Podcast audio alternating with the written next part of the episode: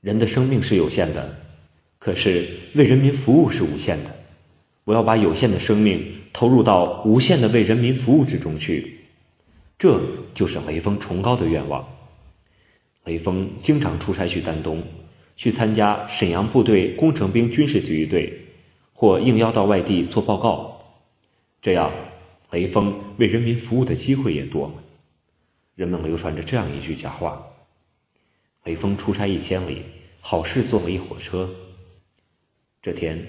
雷锋踏上了从抚顺开往沈阳的火车，他看到上车的乘客越来越多，赶忙把自己的座位让给了一位老人。他主动帮着卫生员扫地、拾掇桌子，给乘客倒水，帮助妇女抱孩子，帮助中途下车的乘客拿东西。这些事情做完后，他又拿出随身带的报纸，给不认识字的乘客念报。宣传党的政策，一些乘客见他忙前忙后，便让出自己的座位说：“同志，看你满头大汗的，快过来歇歇吧。”我不累呀，雷锋为人民服务是不知辛苦的。到沈阳车站换车的时候，一出检票口，他发现一群人围着一个背小孩的中年妇女，人们正为她着急。这个说。你再好好找找，是不是装错了哪个地方？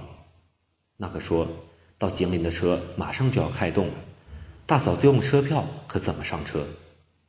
只见那中年妇女急得把所有的衣袋都翻了一遍又一遍，还是没有找到。雷锋见此情景，不由得上前问道：“大嫂，你到哪儿去呀？怎么把车票搞丢了呢？”那中年妇女急得满头大汗地说。俺从山东到吉林去看望孩儿他爹，不知啥时候把车票和钱都丢了。雷锋听他说的是真情实话，他看看表，怕耽搁那中年妇女上车，便说：“大嫂，别着急，跟我走吧。”那中年妇女跟着雷锋走到售票处，雷锋用自己的津贴费补了一张去吉林的车票，塞到大嫂手中说：“快拿着上车去吧。”车快开动了，那大嫂看着手中的车票，眼中含着泪水说：“大兄弟，你叫什么名字？是哪个单位的？”雷锋笑了笑，心想：这大嫂还真有意思，大概还想还钱呢。就说：“大嫂，我叫解放军，就住在中国。”解放军，那中年妇女一面眼泪汪汪的。朝着检票口走去，一面还感动的不住回头向雷锋招手。雷锋就是这样永不停息的全心全意为人民做好事，难怪人民一看到为人民做好事的同志，便自然而然的想起雷锋。有一次，雷锋奉命到佳木斯执行任务，当他乘车回沈阳的时候，照样在车站忙这忙那的。简直成了闲不住的义务火车员。沈家县第三次乘组卫车小王，见这个年轻战士一刻也不闲着，马上想起了他在报纸上读过的雷锋事迹，心想：这个浓眉大眼的战士会不会就是雷锋呢？他刚想上前问一问，恰巧火车到了滨江站，外面下着很大的雨，透过车窗一看。装卸工人们正忙着遮盖车的车站站台上的货物和行李。火车一停，雷锋就冒着大雨下了车，和装卸工人一起干起活，一直干到开车铃响。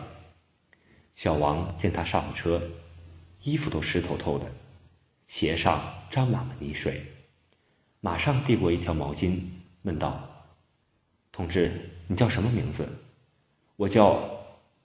雷锋擦了一把雨水，笑着反问道：“你问这个干什么？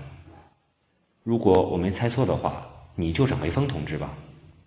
雷锋也很平常。雷锋谦虚的微笑着说：“把毛巾还给了他，谢谢你。”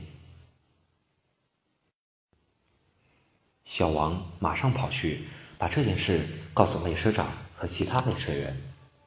大家听说雷锋在火车上每个人脑子中都出现了一个人民战士的高大形象，纷纷抽空跑来看望他。这个和他握握手，那个和他交谈，有的还请他签名留念。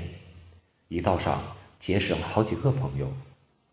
火车到了沈阳，等所有的乘客都下了车，雷锋又同列车员一起打扫完车厢，他才告别了这些热情的火车服务人员。雷锋出差一千里，好事做了一火车。这个佳话就是这样传送出的。一转眼，春节到，战友们都愉快的在一起开展各种文娱活动。雷锋和大家在俱乐部打了一会儿乒乓球，心里总觉得有件什么事儿没做似的。原来他想到，每逢佳节，正是各个服务部门和运输部门最忙的时候，这些地方现在是多么需要人帮忙啊！